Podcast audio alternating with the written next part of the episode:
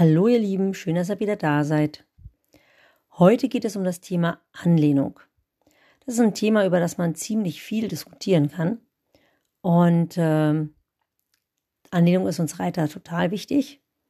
Und viele von uns haben es noch nicht so ganz mit dem Thema Anlehnung. Ja, der ein oder andere hat sich ja ein Pferd, was es leichter macht, in die Anlehnung zu gehen.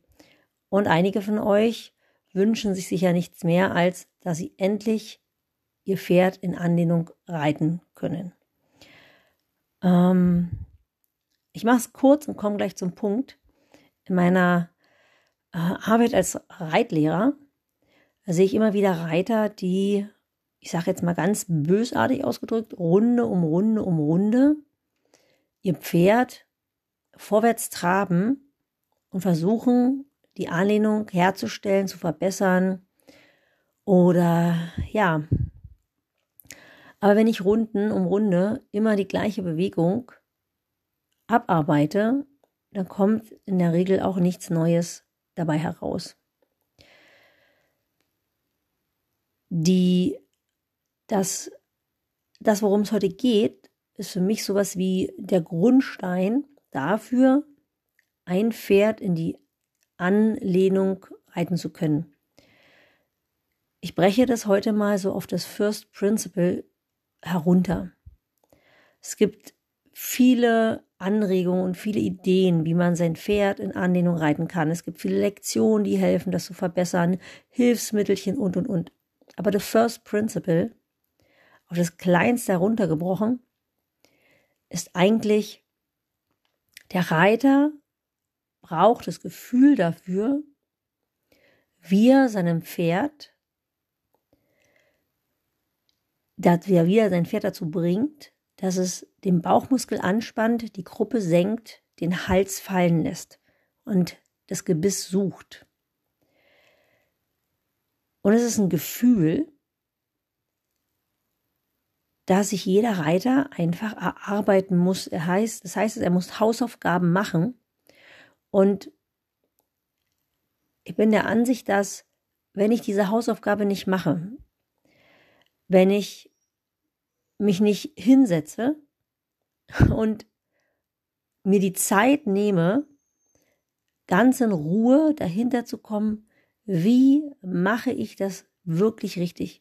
Wie reite ich mein Pferd von hinten nach vorne an die Hand heran und reite es nicht von vorn nach hinten oder ähm, wirke mit der Hand auf eine Art und Weise ein, die mein Pferd dazu bringt, ähm, ich sage jetzt mal einfach, den Kopf da unten zu nehmen oder den Hals hängen zu lassen.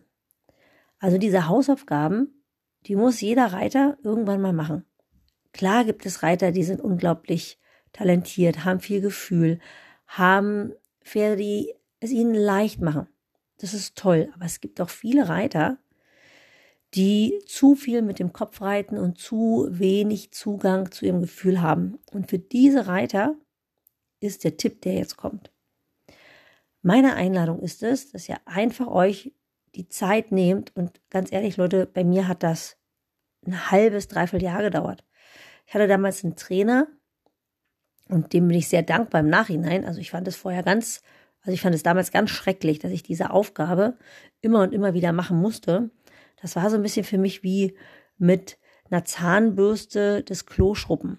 Ja, so die Fliesenfugen von einer riesengroßen Toilette. Weil das ähm, feinteilig und feingliedig und mühsam war.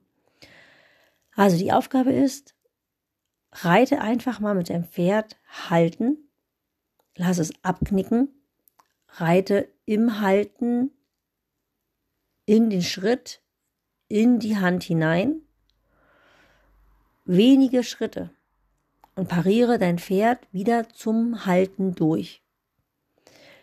Wichtig ist es dabei, dass dein Pferd im Halten den Hals fallen lässt, so ein bisschen die Hand sucht,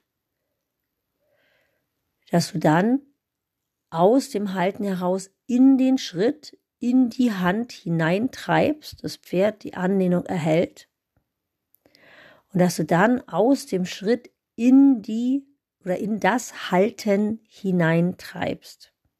Und auch dabei das Pferd in Anlehnung bleibt. Es ist also die Frage, die du dir stellen musst, wie mache ich das, dass wenn ich im Halten bin, ich das Halten reite, dass mein Pferd den Bauch hebt und den Hals fallen lässt. Wie mache ich das? Das ist die Frage, die dich beschäftigen kann. Das ist das Ziel. Genauso, die nächste Frage ist, wie mache ich das, dass wenn ich im Halten die Anlehnung habe oder wenn mein Pferd abgeknickt ist, wie mache ich das, dass ich das in dem Moment, wenn das Hinterbein von hinten kommt, ja, wenn das Pferd die Bewegung entwickelt und es kommt so ein Schub nach vorn, in der Regel reiße in dem Moment das Pferd den Kopf nach oben oder aber ich habe irgendwie nicht die Verbindung zwischen Reiterhand und Pferdemaul. Wie mache ich das? Wie mache ich das, dass die Nase dort bleibt, wo sie gerade war, sobald das Pferd die Gangart wechselt und in den Schritt geht? Die nächste Frage, die dich beschäftigen kann, ist, wie mache ich das, wenn ich im Schritt das Pferd in Anlehnung habe, die natürliche Nickbewegung zulassen kann und das Pferd in der Anlehnung bleibt, wie pariere ich das Pferd von hinten nach vorne an die Hand heran durch, so dass das Pferd beim Hineintreiben mit dem Schenkel an der Hand bleibt und die Nase dort bleibt, wo sie gerade noch war. Diese Fragen sind wichtig. Fragen sind sowieso wichtig. Also, du musst dir vorstellen, du hast in deinem Gehirn zwei Instanzen. Ich breche das mal einfach herunter. Die eine Instanz ist der Denker und das andere ist der Beweisführer. Also zum Beispiel die Frage, wenn ich mir die Frage stelle, warum habe ich immer so ein Pech im Leben? Oder warum geht es mir gerade so kacke? Dann ist die Aufgabe des Beweisführers, diese Frage des Denkers zu beantworten. Und er findet eine Antwort darauf. Weil das ist das Job, das ist der Job von unserem Gehirn, Probleme zu lösen und Antworten zu finden. Das heißt also, die Frage, die ich mir stelle, ist maßgeblich dafür verantwortlich, was ich für Lösungen und Antworten finde. Stelle ich die falschen Fragen, finde ich nicht die Antworten, die ich brauche. Wenn ich mich zum Beispiel frage, oh, warum klappt denn das nicht? Warum macht denn das Pferd das jetzt immer? Hm, ich bin zu doof dazu. Äh, boah, weiß ich nicht, was es da noch so für Fragen gibt, die auf jeden Fall nicht dazu führen, dass ich herausfinde, wie mache ich das, dass das Pferd die Nase unten lässt? Oder wann genau führt eine Bewegung zum Erfolg? Also wenn mein Pferd gerade durchs Genick gegangen ist, die Frage zu stellen, wow, wie habe ich das gerade gemacht? Wie habe ich gerade gesessen? In welchem Moment hat das Pferd losgelassen? Das sind so Fragen, die dazu führen, dass ich die richtige Antwort finde. Wenn ich mich frage, oh Gott, hoffentlich hast du die Nase jetzt unten. Ähm, hoffentlich schaffe ich das nochmal, was auch immer. Dann ist es die falsche Frage, die du dir stellen kannst. Ähm, das nächste, was du auf jeden Fall brauchst, ist eine ganz klare Absicht. Du brauchst ein Bild davon, wie es aussehen könnte oder wie es sich anfühlen könnte, wenn dein Pferd in Anlehnung geht. Also du brauchst sozusagen ein, als Ziel eine Vorstellung von der Bewegung ja, was soll das Pferd tun? Wie soll es das tun? Wie sieht es aus? Und je, je klarer diese mentale Vorstellung von dem ist, was das Pferd tun soll, desto schneller wird dein Körper das in Bewegung umsetzen. Ähm, das nächste, was du natürlich brauchst, ist absolute Präsenz. Du musst hundertprozentig da sein, wo du jetzt bist, nämlich auf dem Pferd, und zwar genau in diesem Schritt, und dann in dem nächsten und dann in dem nächsten, um wirklich Zugang zum Gefühl zu bekommen und dich nicht in deinen gedanklichen Konstrukten von wie reite ich ein Pferd in Anlehnung und wieso macht er das jetzt zu verlieren. Und wenn du dieser Aufgabe wirklich deine volle Aufmerksamkeit widmest und diese Aufgabe auch mit Liebe und mit Genuss machst, also wirklich einen Übergang reiten, den nächsten Übergang reiten und wieder einen, übernächsten, äh, wieder einen Übergang reiten, Also zum einen macht es tatsächlich wirklich Spaß. Du musst merken, das ist wie so Detektivarbeit, ja, so herauszufinden. Also man kriegt überhaupt ein Gefühl für das Pferd, für sich selbst, für den einen Körper und das macht wirklich richtig, richtig Laune, weil man fühlt, wie wenig ausreicht, um das Pferd zu bewegen. Und wie, wie kleinteilig und sensibel das Ganze ist. Ähm, was wollte ich noch dazu sagen? Hm, wenn du diese Arbeit machst, gibt es noch so eine kleine Falle, in die du reinstolpern kannst. Nämlich, wenn du zum Beispiel so drei, vier Übergänge gemacht hast und dein Gehirn glaubt, das verstanden zu haben, was die Aufgabe ist. Also die ersten Male macht dein Gehirn, das ist was Neues, macht es mit ganz viel Sorgsam, Sorgfalt und ganz aufmerksam und ist auch begeistert. Und dann irgendwann durch die Wiederholung ähm, kommst du in so eine Art Autopilot. Also sei ganz wach und achtsam oder lass dich vielleicht sogar von außen filmen oder frag äh, eine Freundin, ob sie mal mit zuguckt, wenn du das machst, dass du wirklich, wirklich kontrollierst, dass du jede einzelne Bewegung so machst, als hättest du sie noch nie im Leben gemacht. Also praktisch jeder Übergang ist ähm, einmalig. Übrigens ist das auch so, es gibt jede Bewegung nur ein einziges Mal.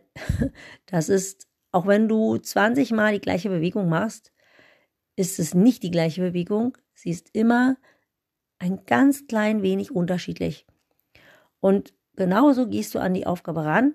Es ist zwar immer irgendwie so, dass, ja, dasselbe Schema, aber trotzdem ist es jedes Mal anders. Es ist jedes Mal neu. Es ist jedes Mal aufregend. Und so wirst du mit Gefühl reiten und nicht im Autopiloten. Ja, das ist ein bisschen wie Autofahren. Wenn du schon Autofahren kannst, dann kennst du das. Du fährst manchmal bei dir zu Hause los und dann stehst du auf einmal auf dem Parkplatz des Einkaufszentrums und denkst, äh, wie bin ich jetzt hierher gekommen? Also du hast die Strecke von zu Hause zum Einkaufszentrum im Autopiloten ähm, zurückgelegt, ohne wirklich hundertprozentig beim Autofahren zu sein. Und wenn dir zum Beispiel ein Ball vors Auto rollt, dann macht es einmal huch und dann bist du schlagartig hellwach, dann bist du hundertprozentig präsent. Und mit dieser Präsenz, dieser Wachheit, lade ich dich ein, diese Aufgabe zu machen und du wirst merken, dass der Weg ist das Ziel. Also es geht gar nicht mehr so doll darum, dass das Pferd jetzt endlich in Anlehnung geht, was dann irgendwann sowieso passiert. Aber dieses Gefühl, mit dem Pferd zu arbeiten, das ist einfach das, wofür sich das lohnt. So, ich hoffe, ich konnte dir ähm, so ein bisschen Lust darauf machen, diese Aufgabe mal auszuprobieren. Und vielleicht habe ich noch eine Sache, wenn du ein Pferd hast, was einen gestörten Schritt hat, also wo der Takt nicht in Ordnung ist oder was wirklich ein Problem mit dem Schritt hat, dann mach die Aufgabe nicht im Schritt. Schritt ist die schwierigste Gangart des Pferdes und ist auch sehr schwer zu korrigieren. Und wenn dein Pferd keinen gut ausgeprägten Schritt hat. Mach es nicht. Vielleicht probierst du das. Das ist der Geburtsmelder, Leute. Ich muss raus Confina. Es geht hoffentlich los und das Baby kommt. So, ich habe den Geburtsmelder jetzt ausgemacht. Ich verabschiede mich für heute von euch. Drückt mir mal die Daumen, dass das Fohlen endlich da ist und ich wünsche euch bis zum nächsten Mal eine schöne Zeit.